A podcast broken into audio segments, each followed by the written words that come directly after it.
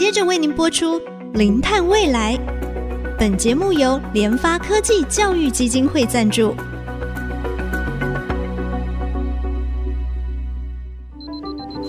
前瞻能源新方向，以科学与科技迈向近零碳排，智慧永续，与您一同开创零碳未来。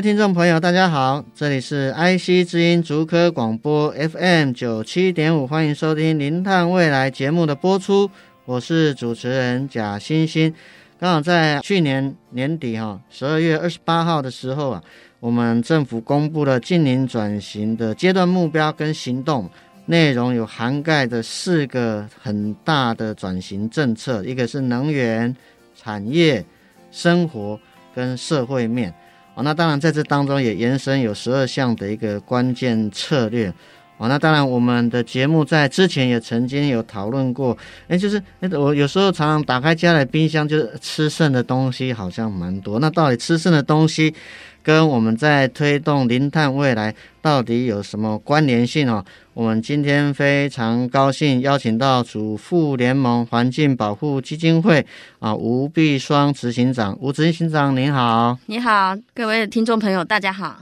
今天非常高兴哈，我们邀请到吴执行长。我相信联盟哈，其实在推动这种我们环境保护永续的议题啊，不遗余力呢。那当然，其实我想现在在面临到整个地球发烧的一个议题啊，减碳哈是成为各国非常重要的一个啊策略。那当然在这当中，不是只有政府来做了，企业其实也要做。那当然，我们听众朋友在我们收听节目的同时，其实我们民众其实也需要参与，因为民众参与的力量其实也是非常的大。那我想，是不是首先请我们的啊吴执行长哈，跟我们的听众稍微简单说明一下，我们政府他在讲这个啊生活转型，他有没有提出一些比较实际的做法哈，让我们做参考？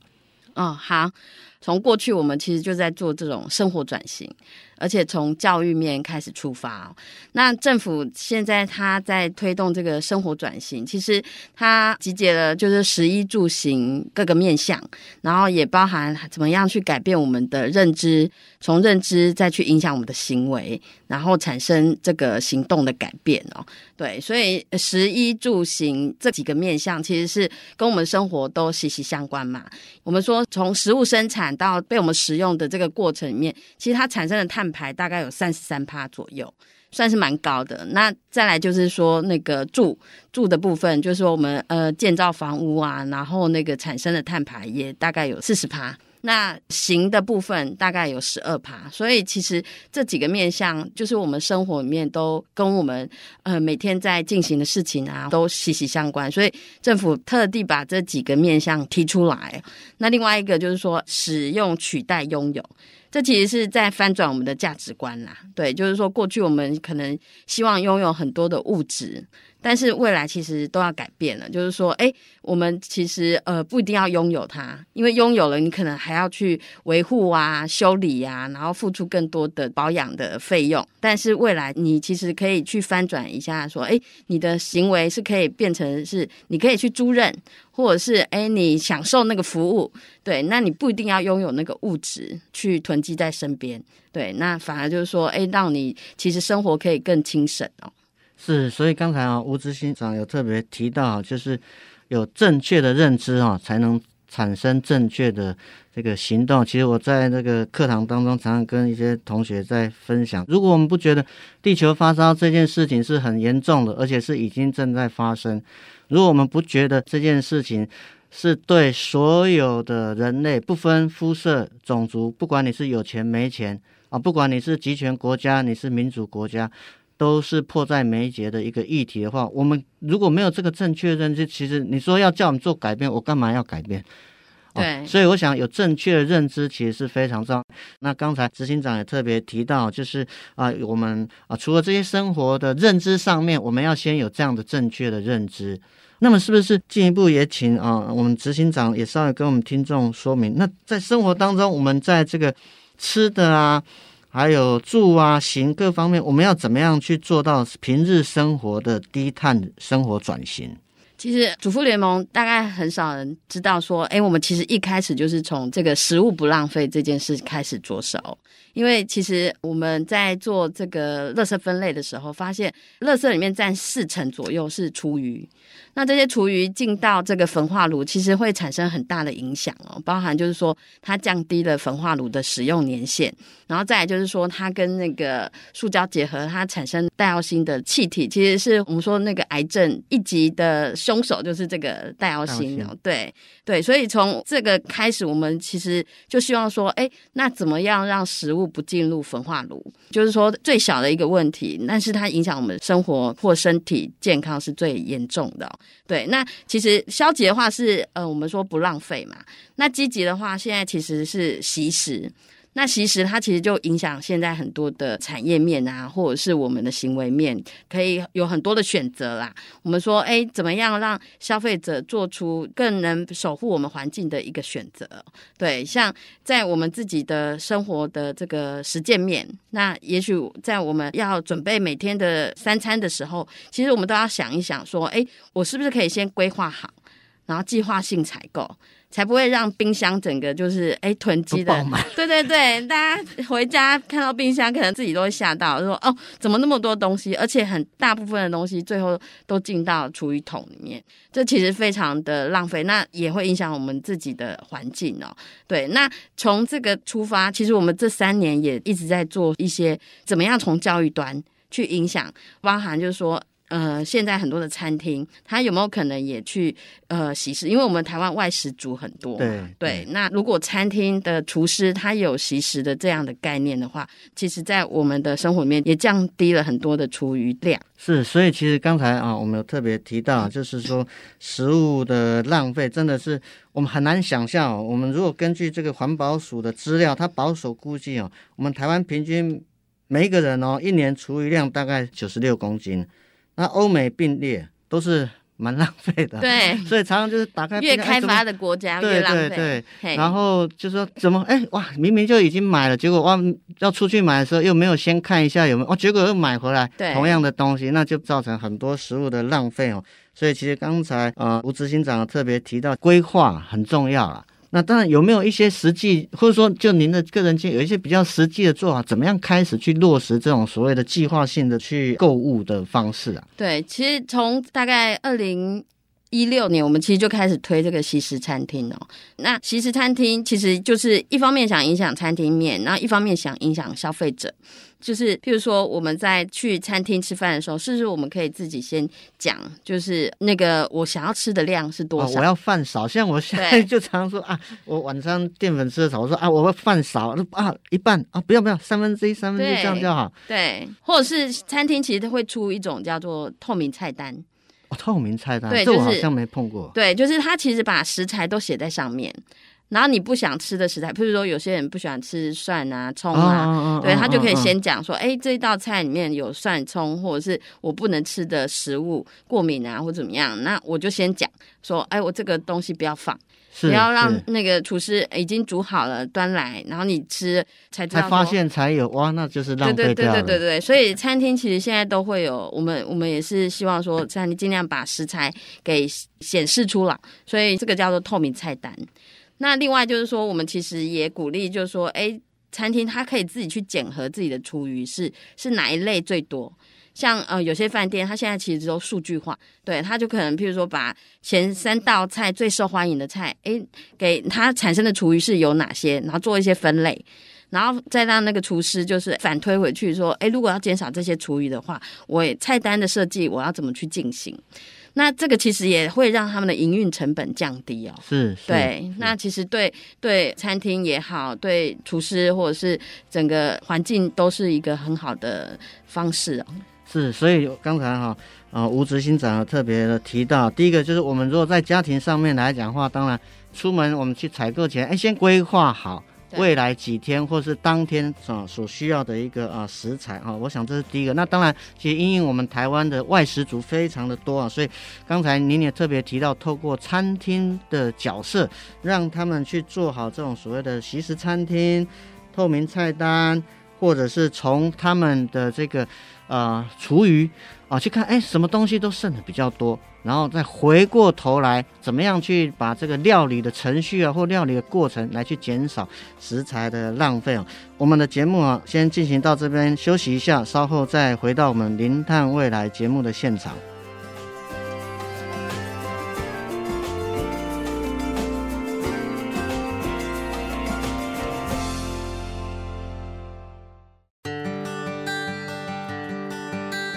欢迎回到我们《零碳未来》节目的现场。我们今天哈要跟听众朋友一起谈谈哈，怎么样在生活当中落实低碳的生活。那今天非常高兴邀请到主妇联盟环境保护基金会执行长吴碧双吴执行长。刚才哇，我们在谈话当中啊，其实剩余的食物啊，真的是非常非常多，不只是家里面。到餐厅也是一样啊，所以啊，吴执行长也特别跟我们提到，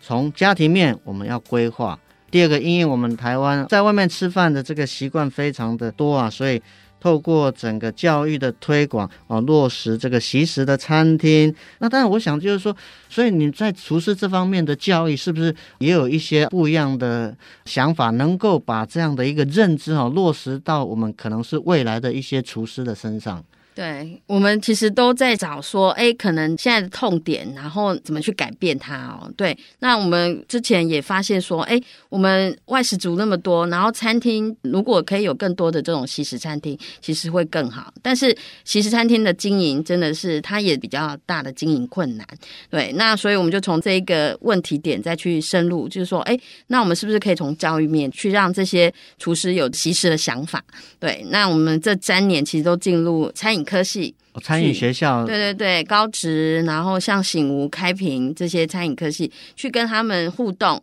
然后把这个教育的这些概念跟老师们共同去形成一些教案，然后去传授给这些学生哦。那包含就是说，哎，其实怎么样去善用格外品？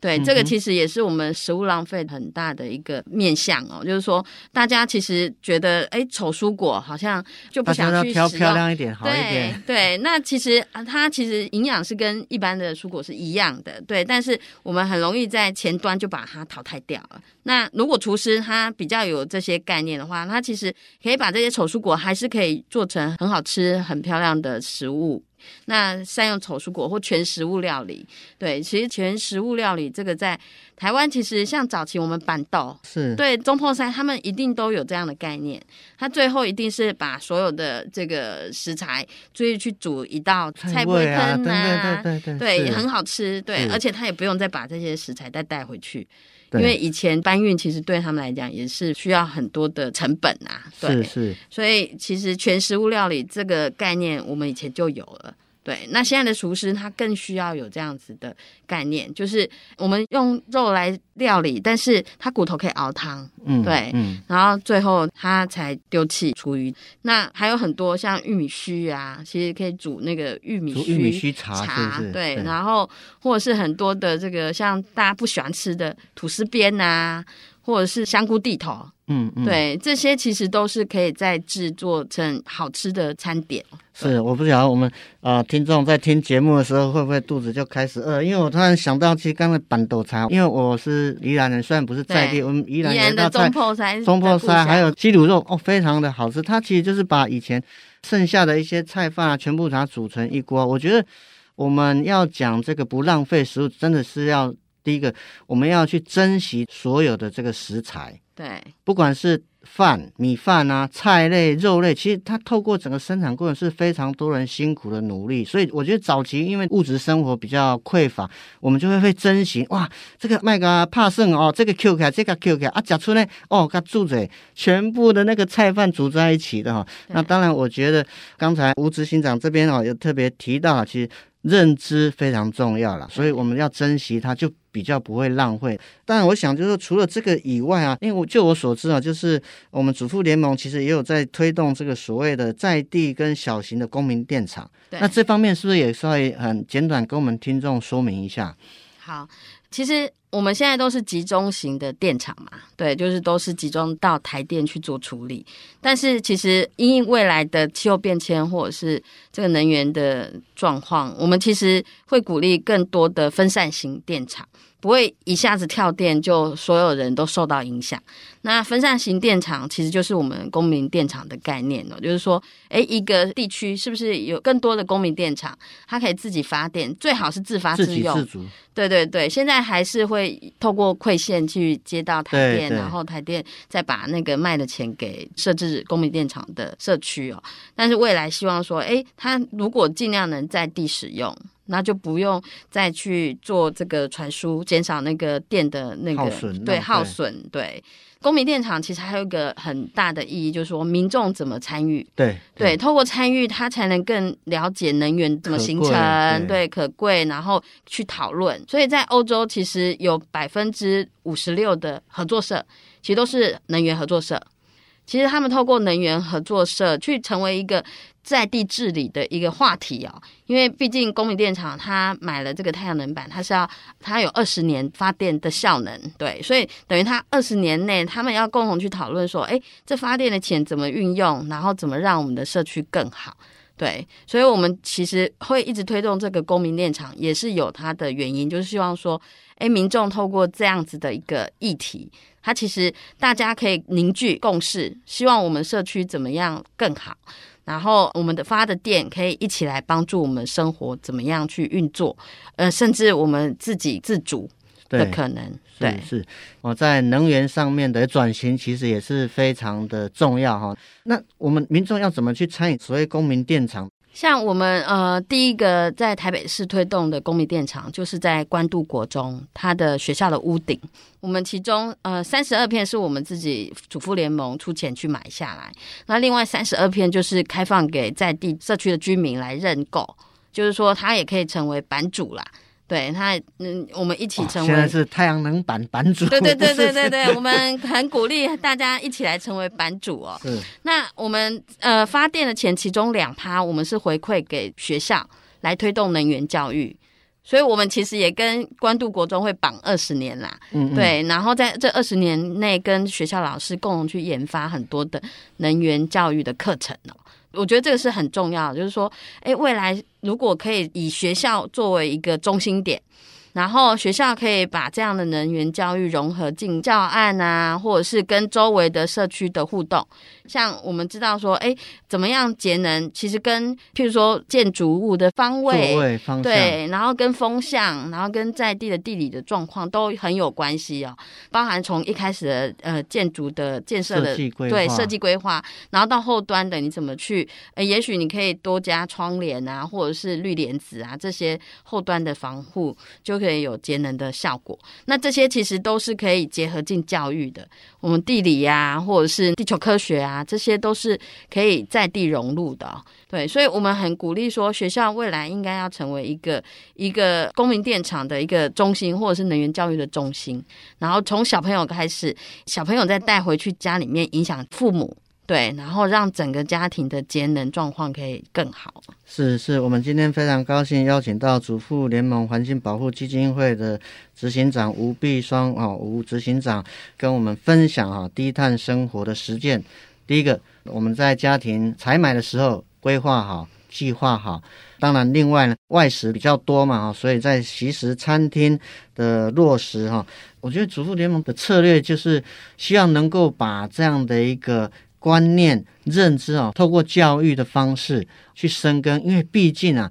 我们认同一件事情，就我们如果没有正确的认知啊，是没有办法产生正确的行动。对，这个不是国家政府的事情，也不是什么大企业的事情，其实是所有在地球村上所有每一个人都需要尽的一个责任。其实我们必须要这样的一个认知哈，所以主妇联盟也好，或者是像我们。这个电台也好，其实也是非常希望透过这样的一个广播渗入到家庭每一个成员。我想就是说，主妇联盟哈，其实长期在推动这样的一个生活转型的一个落实啊。当然，透过这样子啊，全家一起的参与哦，让我们可以在生活当中哦，大人小孩一起啊来实践整个啊低碳生活的转型哦。那我们的节目呢，除了在 IC 之音官网 AOD 可以随选随听哦，也同步在 Apple Podcast、Google Podcast 还有 KKBox 上线哦。欢迎上这个 Podcast 搜寻“零碳未来”，记得按下订阅，才不会错过我们每一集精彩的节目。再次感谢我们今天的来宾，也是主妇联盟环境保护基金会的吴碧双执行长。节目进行到这里，感谢大家的收听，我是贾欣欣，下周同一时间我们再会。本节目由联发科技教育基金会赞助播出，联发科技教育基金会邀您一起响应近零碳排，以知识驱动更好的未来。